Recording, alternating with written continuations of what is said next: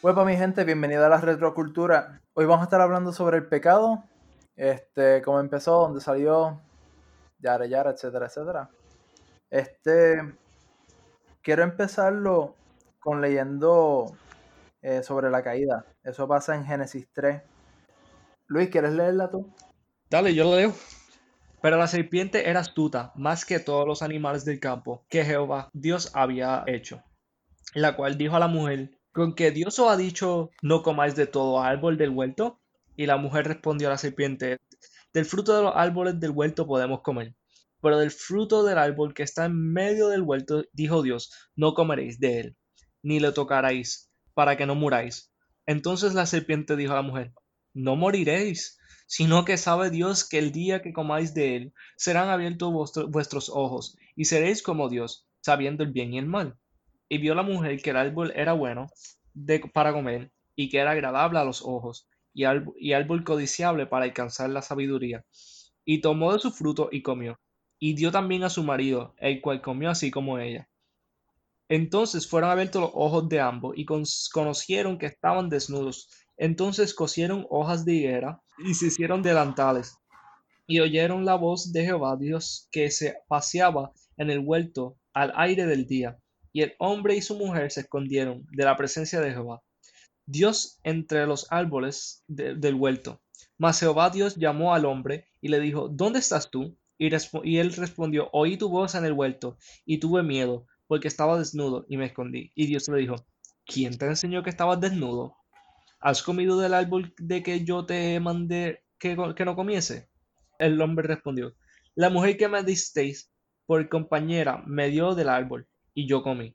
Entonces Jehová Dios dijo a la mujer, ¿qué es lo que has hecho? Y dijo a la mujer, la serpiente me engañó, y comí. Y Jehová Dios dijo a la serpiente, por cuanto hiciste la maldita, mientras hiciste Maldita serás entre todas las bestias y entre todos los animales del campo. Sobre tu pecho andarás, y polvo comerás todos los días de tu vida. Y pondré enemistad entre ti y tu mujer, y la mujer, y entre su simiente y la simiente suya. Este, esta te herirá en la cabeza, y tú le herirás en el calcañal. A la mujer dijo, multiplicaré en gran manera los dolores de en tus preseñez, con dolores darás a luz los hijos y tu deseo será para tu marido, y él se enseñoreará de ti. Y el hombre dijo, por cuanto obedeciste a la voz de tu mujer, y comiste del árbol de que te mandé, diciendo, no comeréis de él, maldita será la tierra por tu causa, con dolor comeréis de ella todos los días de tu vida. Espinos y cardos te producirá, y comerás plantas del campo. Con el sudor de su rostro comerás el pan hasta que vuelva a la tierra, porque de ella fuiste tomado, pues polvo eres y el polvo volverás. Y llamó a Adán el nombre de su mujer, Eva, por cuanto ella era madre de todos los vivientes, y Jehová Dios hizo al hombre y a su mujer túnicas de pieles y los vistió. Y dijo Jehová Dios, He aquí el hombre es como uno de nosotros, sabiendo el bien y el mal. Ahora pues que no alargue su mano y tome también del árbol de la vida y coma y viva para siempre. Y lo sacó Jehová del huerto del Edén para que labrase la tierra de que fue tomada. Hecho, pues, fuera al hombre, y puso al oriente del huerto de Edén querubines y una espada encendida que se revolvía por todos lados para guardar el camino del árbol de la vida. Wow. ¿Qué podemos decir que es el pecado? El pecado. ¿Qué, ¿Qué, entendemos que es el pecado? Bueno, la primera vez que podemos ver algo del pecado es rapidito cuando cuando Dios les dio una orden y literalmente no le hicieron caso a la orden. Lo que sería romper la orden o romper la ley. Exacto, y desobedecerlo. La desobediencia. Eso iba a traer que literalmente se resumen con la desobediencia.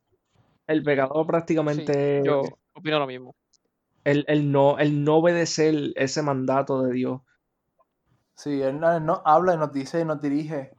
Y este eso mismo, el, ignorar lo que él nos está diciendo, eso en sí, eso es pecado. Eh, en Adán y Eva nosotros nos notamos rápido de nuevo con, cuando cogen de la fruta. Y aún así sabían que era, porque cuando la serpiente tenta a Eva, la serpiente, que entendemos que Satanás le dice... Ay, que no me acuerdo ahora ni cómo era y lo acabo de escuchar. Que le dice como que no pueden comer de ningún árbol. Que de ninguno, en serio. Dice, no, no, de ninguno no, solamente de este.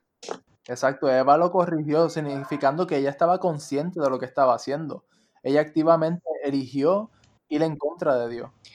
Y tuvieron la decisión de confiar en el que le dio todo, literalmente el que los creó, el papá de ellos, Dios. Y le da toda la creación y, y está con ellos mano a mano y viene este a decirle, no, no te estoy diciendo la verdad. Y confiaron en otro, pero si te das cuenta fue porque se veía, era como un deleite a los ojos y como que le llamaba la atención para que uno se convirtiera sabio. Y, y fue la tentación de, de, pues, de codiciar, porque además codició. Que también pecó ahí, lo codició y ahí lo tomó y desobedeció. Exacto. Que con eso dicho, que podemos decir que son las causas y efectos del pecado. Cuando Adán y Eva se dan cuenta que estaban desnudos, ¿qué significa eso? ¿Verdad? La vergüenza. Wow, esto, esto, esto es prácticamente un desmantelo. Como que el hecho de que ellos dieran, eh, no es que ellos se vieran desnudos, porque ellos ya se habían visto desnudos, sino es que yo, eh, de la manera que lo expone es como que, wow, acabo de fallarle a Dios y estoy desnudo, no tengo nada para taparme. Déjame taparme con esto. Es como, yo lo veo, lo puedo asociar con la mentira de hoy en día. Como que nosotros mentimos para cubrir algo en nosotros. Asimismo, Adán y Eva buscaron algo para cubrirse. Mm. Ah, es interesante porque tú, tú notas rápido, este, ellos sintieron la vergüenza cuando pecaron. Tan pronto ellos sintieron ese tipo de vergüenza, ellos, ellos querían cubrirse ahí. eh, Y tú sabes que el pecado ya en sí te hace eso. Y huir de Dios, porque Dios vino por ahí, cuando lo escucharon se escondieron. Le daba vergüenza. Exacto. Que eh, es un poquito funny porque Dios, Dios los creó, sabe dónde salieron, vi- vio todo el proceso, les enseñó y qué sé yo, y aún así ellos como que, no, no quiero que me vea, tengo miedo, Ujú. me da vergüenza. Es pecado. Me da risa pensar en que Dios está viendo como Adán se esconde, como que, papá, te escondiste, pero está bien, voy a, voy a preguntar dónde tú estás. Y Adán creyéndose que se estaba escondiéndose de Dios. Pero sí, o sea, a lo que dijo Luis, que hace referencia a la mentira, eh, total, estoy totalmente de acuerdo. En vez de el Dios, cuando relata ese hecho en el libro de- del Génesis, está desmantelando eh, qué es el pecado y las consecuencias del pecado. Porque a toda esta, nosotros vimos, el Señor no, ¿verdad? Nosotros vemos en la Biblia las consecuencias de ese pecado. Las consecuencias. Nosotros estamos viviendo las consecuencias del pecado. Que son las que se relatan ahí en el. Ajá. ¿Tú sabes qué es lo ridículo? Como, como, como lo trae, literalmente Dios quiso seguir jugando el jueguito Literal. y eso me relata Literal. mucho a, a situaciones de mí cuando yo era chiquito, cuando yo jugaba con, con mis padres y me escondía debajo de, de una silla o debajo de, de- del mantel de la de, de, de, de la, de la mesa del comedor. ¿Dónde tiempo porquería y Te ¿Dónde una bola bien enorme bajo el mantel ahí, tú. Que... Literal- No, no, no, literalmente te escondes detrás de una palma y tú eres un nene bien gordito y te ves.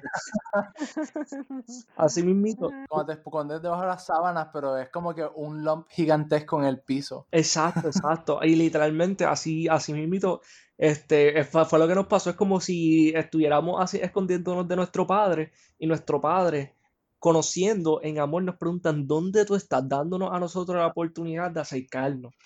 Y, una, y una oportunidad de explicación, como que qué pasó, qué fue lo que pasó.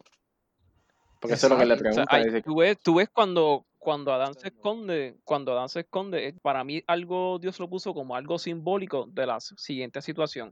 Cuando nosotros pecamos, ¿qué pasa? Nosotros tratamos de esconder el pecado. De la misma manera que Adán se escondió, nosotros tendemos a esconder el pecado en nuestras vidas cuando ya Dios lo ve. Y entonces tú ves el amor de Dios que no sale de primera intención a juzgarte, sino, ok, ¿qué pasó?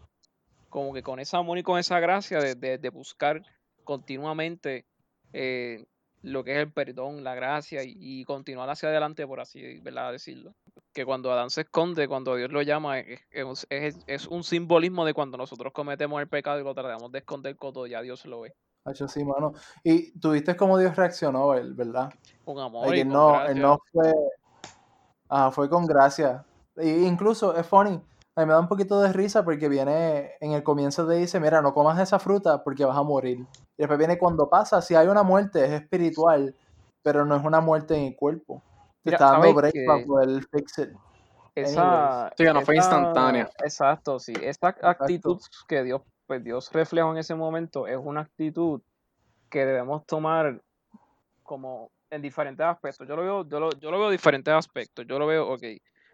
Esa actitud deberíamos tenerla primeramente como futuros padres, en- con nuestros hijos, como futuros esposos, con nuestras esposas, como líderes, si hay un llamado de liderato en nuestra vida, para, ¿verdad? Si el Señor tiene un llamado de liderato en nuestra vida, sea un llamado pastoral o lo que sea, con más, mucha razón debemos ejercer esa actitud que, que, ¿verdad? que el Señor eje- ejerció en ese momento cuando ya sabía lo que había hecho Adán. Eh, sin embargo, él, él aún así no salió de primera intención como que a, ah, pero hiciste esto, eh, te dije que no lo hiciera, ¿por qué lo hiciste? No, Dios, Dios fue amable, fue, fue apacible, bondadoso, fue bien amoroso y bien cariñoso y, y las palabras de él fueron palabras de gracia en el momento que él se le acercó de primera mano a, a Adán. Pero al mismo tiempo vemos, después Mm. cuando, después, después cuando se sigue relatando, que Dios sigue hablando, tú ves que pues obviamente, inevi- inevitablemente, además del amor y la gracia, el pecado trae consecuencias. So que ahí Dios te envía, un mens- te envía un mensaje de que, ok, pecaste, hay amor y gracia y te perdono, pero no podemos eliminar las consecuencias del pecado. Y otra cosa que, que trae el pecado, si te diste cuenta ahí, que, que cuando le preguntan a Adán, Adán, ¿qué tú hiciste? Y dice, no, la mujer que tú me diste. Y viene la mujer y dice, ¿qué? La serpiente. Eso a mí me da risa. y ahí está la, culpa la culpa. No, en serio, la culpa. Tú sabes cuando nosotros cometemos algo mal y decimos, ah, pero yo no hubiese hecho eso si esta persona no me hubiese hecho esto. Y la otra va a decir, no, si esta persona no me hubiese tentado, yo, yo no hubiese hecho eso. No fue por mí, fue porque me tentaron. Y, y tú sabes, echando las culpas por nuestro pecado, por nuestra decisión. Sí. Pero Exacto, me da risa porque después la mujer como que, no, no, no, no, no, fue la serpiente, no fui yo. Y la serpiente ni respondió, papá. La serpiente sabe mejor que eso. Se quedó calladita, calladita. Satanás, Satanás dijo, uh, esto no es conmigo, yo me voy. Muchacho, no hablo más nada. Entonces, ese no hablo más nada. Pero mira, este, hablando de lo del carácter de Dios, yo quería incluir, like, en, más adelante en la Biblia, Dios te enseña que su carácter nunca, nunca cambia. Este, chequéate la historia del arca de Noé, viene y le dice a Noé, trata de rescatar a todo, pero nadie creía a Noé, y Noé estaba constantemente, mira, vengan, que va a pasar esto, y él les- lo cogían como un loco. Y pues, lo que pasó, se inundó el mundo, murió la raza humana menos la familia de Noah. Y después se tuvo que hacer un jumpstart para la, para la vida. ¿Sabes? Para la raza. Y después viene y pasa este, en el libro de Éxodo.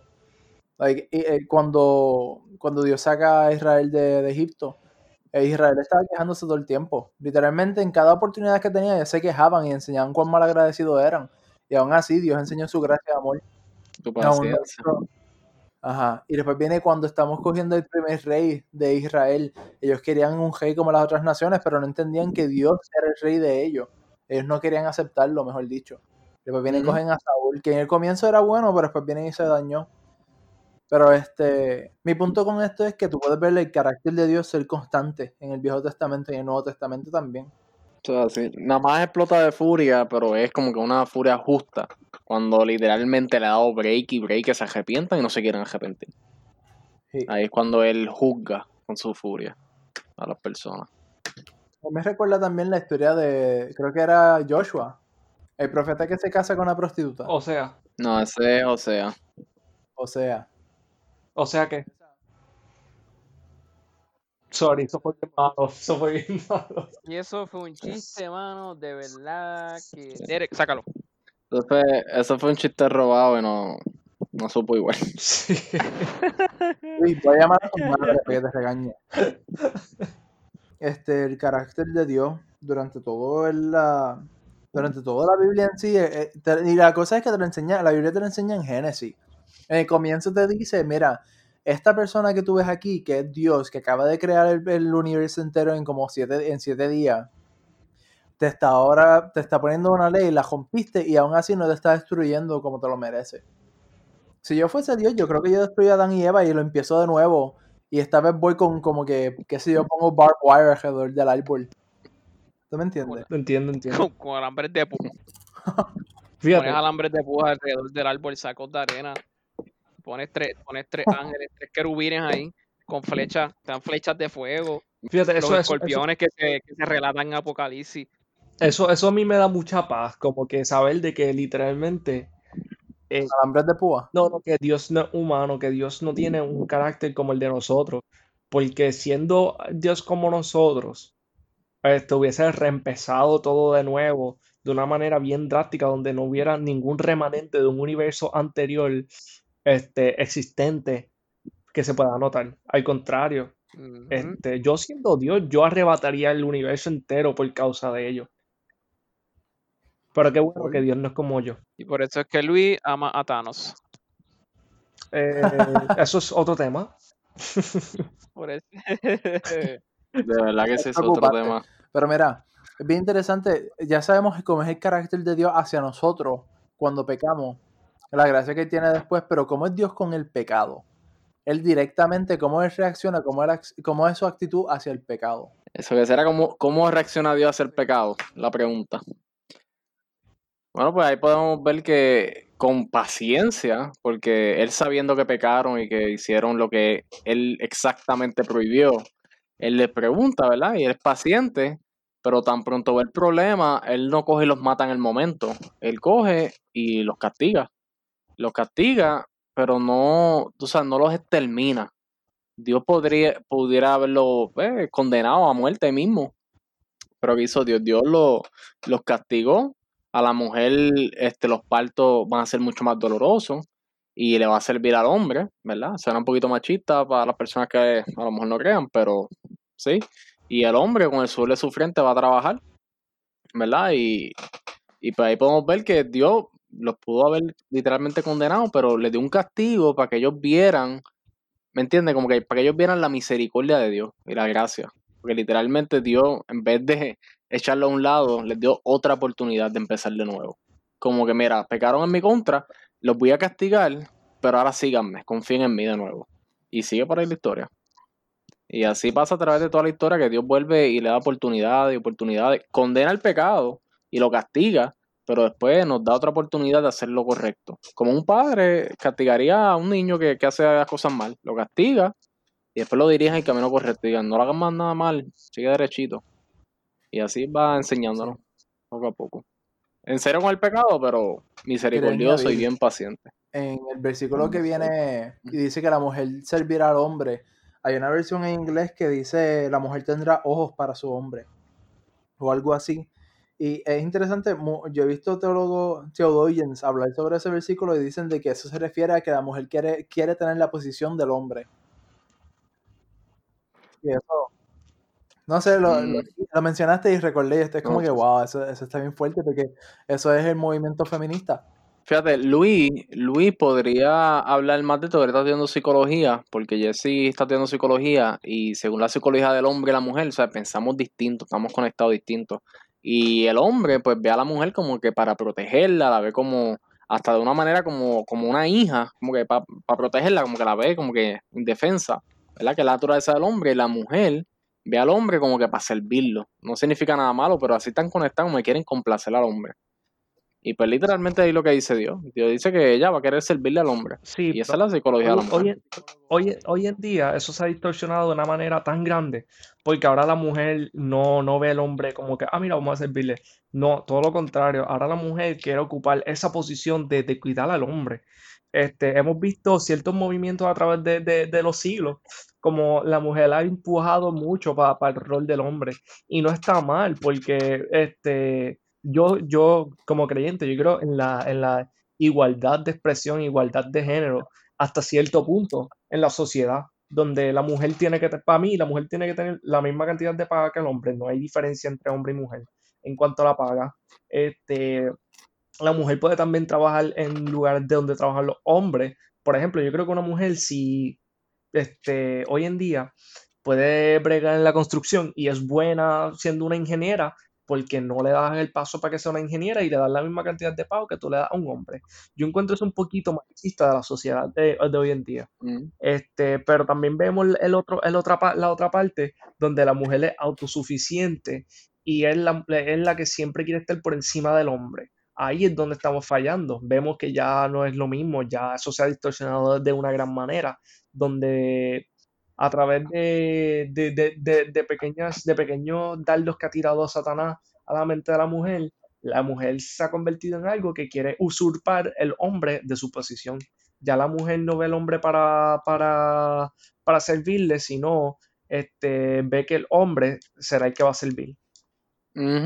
Sí, distorsionar, eso es lo que hacen los- las feministas, este, distorsionan todo eso y quieren, ¿verdad? No es que sea malo que las mujeres trabajen, pero ahora las mujeres, pues, se enfocan tanto en trabajar y tener una carrera que llegan a los treinta y pico de años, no han tenido hijos, y a veces no quieren ni tener ni hijos, porque, o las dos personas, el padre y la madre, están que, trabajando y nadie cuida a los lo que, hijos, pa- lo que pasa es y se que los cuida a otra persona, el problema ahí, principal, el problema principal, quien tiene la culpa de que, de que exista el, el feminismo y quien tiene la culpa de que las mujeres estén tomando tanto accidental como intencionalmente el rol del hombre es el hombre mismo. Porque el hombre no está ejerciendo su Ujú. rol como proveedor de la casa, como padre y como esposo, como Mm. cabeza de hogar. El hombre no está ejerciendo su rol. ¿sabes? y, Y y entonces también ese, este, ese es el problema principal. Y también otro problema que, que, que, que ay- ayuda mucho a esto es el hecho de que el hombre no habla con su esposa, no habla con su mujer, mantiene todo Ujú, callado. ujú, Exactamente. Entonces, como que Eh, yo quiero aclarar primero, primero que nada, en el mundo mucha gente cree que hay una distinción entre feminismo y neofeminismo. Neofeminismo es lo que nosotros estamos hablando aquí. Neofeminismo básicamente es que la mujer va a estar sobre el hombre y cuando el hombre trate de coger algo de igualdad le van a dar con un palo en la cara. Este, en el mundo creen que feminismo es lo que nosotros estamos hab- hablando, que es igualdad entre los dos géneros. Quería aclarar eso porque lo recordé ahora y no quería que la gente venga y esté como que, mira, estos tipos hablando sí, cierto, cierto. Yo fíjate, yo realmente yo considero que la mujer da más testimonio, eh, mucho más testimonio, eh, ejerciendo su rol eh, bíblicamente hablando, porque la mujer no es llamada a ejercer el rol del hombre, la mujer es llamada a complementar el rol del hombre.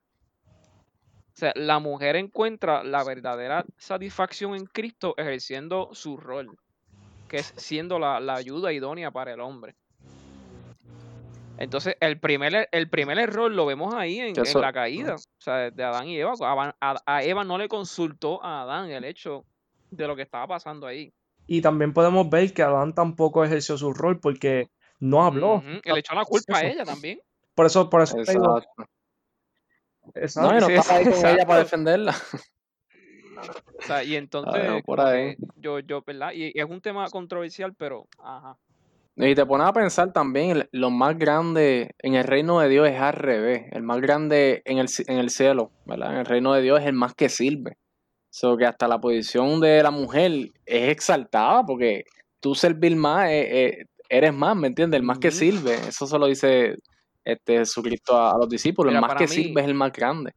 Y por eso vemos a través de la Biblia mucho que los que sirven mucho y son a lo mejor los más chiquitos, este, gente esclavos, gente que son bien poquitos, son servidores, son, cometen, hacen cosas tan grandes en su humildad, en servir. yo quiero resaltar algunas cosas que para mí yo puedo encontrar en una mujer que son verdaderamente hermosas, hablando tanto secularmente como espiritualmente. En el ámbito secular, para mí, lo que destaca la verdad belleza de una mujer no es lo físico, sino lo que hay dentro de ese físico. O sea, su manera de pensar, de actuar, o sea, su manera de, de ser, como, ¿verdad? Es, yo pienso que esa es la belleza, la verdadera belleza y la belleza interna de la mujer. La física tiene que ver también, pero lo más importante es la belleza interna de esa mujer. O sea, si hablamos en el aspecto espiritual, la verdadera belleza de una mujer cristiana la vemos en cuánto ama a Dios. Cuánto ama a Dios esa mujer y cuánto ella que está dispuesta a entregar toda su vida a los pies de Cristo. Sea en un llamado, sea o- en lo, en primordial, en el servicio, no solamente en el matrimonio, sino en la iglesia, para los hermanos, las hermanas y, y, otro- y otros aspectos también que, que son importantes. Yo quería añadir, ahorita, ahorita él mencionó algo que era sobre que el hombre no estaba tomando su rol y que la mujer quería el rol del hombre. Este, yo recordé, ah, yo estaba, cuando estaba en universidad había una clase que cogí que era de, de hacer estudios y grupos focales y cosas así, encuestas. Y era básicamente psicología social. Y algo interesante era de que no tan solo era eso, que también es de que a veces el hombre empuja su rol a un extremo que no es saludable. Que este, por ejemplo, yo como soy el hombre, la mujer tiene que cocinar por mí y obliga a la mujer a cocinar. Y la empuja para esa esquina y dice, no, tú tienes que hacer eso, ese es tu uso. Si no estás cocinando, no tienes valor. Ponían como que, como que ese tipo de frame, y eso, eso ya es un poquito excesivo, yo pienso. Exacto, no hay un happy medium entre medio, no hay, no hay esa equidad. Cuando ese, yo, yo veo algo, algo bien crucial en esto, que es en el matrimonio, donde mayormente se ve, es que esto es un tribunal. Es un tribunal de dos personas. Estas dos personas, este, normalmente toman, es una toma de decisiones, como que están juntos, hablan, dialogan. Yo entiendo que el marido tiene que estar con su esposa, escuchar a su esposa y llegar a la decisión el hombre de un happy medium. No dejarle toda la carga a la mujer cuando la cocina, limpieza, whatever, y tampoco tomarse toda la carga de una toma de decisión. Porque hay que recordar que, como dijo Pablo, este hombre, ocúpese de su mujer, y como también dijo este ama a tu esposa como Cristo ama a la iglesia. Cuando tú ejerces un rol por encima, donde si ella no tiene valor porque no cumple sus roles, porque si no cocina, porque no limpia, tú no estás amando a tu mujer como Cristo ama a la iglesia. Todo lo contrario, tú estás ejerciendo una dictadura en el matrimonio. De la misma manera que cuando no estás ejerciéndolo, este, tampoco la estás amando, porque estás como que, mira, pues, no me importa. ¿Verdad? Eso está bien épico, mano. Está súper épico. Eso, a mí me gusta hablar mucho mm. sobre la crucifixión y, cada vez que la leo, mano, primero que nada me hago a los ojos. No sé ustedes. Cuando estoy leyendo lo de los dos pillos que están, están insultando a Jesús y uno como que cae en cuenta, espérate, esto es profético, esto pasó en Isaías, esto pasó aquí, ese es el Mesías. Y después viene y se arrepiente, empieza a regañar al otro pillo. Y yo quiero preguntarle a ustedes, ¿qué, ¿qué, ustedes piensan que fue lo que hizo Jesús allí en la cruz? ¿Qué simboliza que eso qué es lo que qué es la que? con la cruz. Consumado es.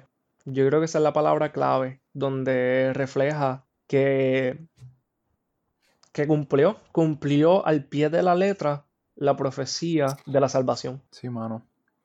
A mí me gusta algo que dice mucho Ray Comfort. En el libro de Marcos, creo que era, ¿era Marco? Di lo que vas a decir y, te aclaramos.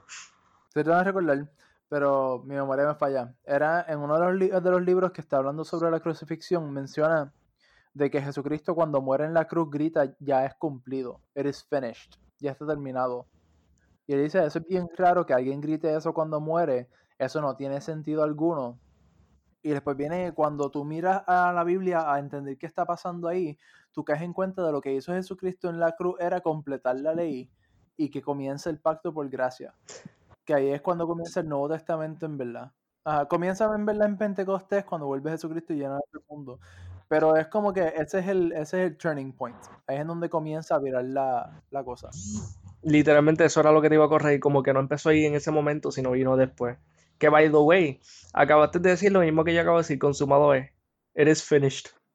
Ah, pues no supe que eso, así era como lo decía en español. Yo leo la Biblia en inglés, yo soy americano por accidente. Ahora, la pregunta grande, mano. Y esta, esta, cuando estamos escribiendo los temas, yo, esta me chocó, porque es tan interesante y es como que, wow.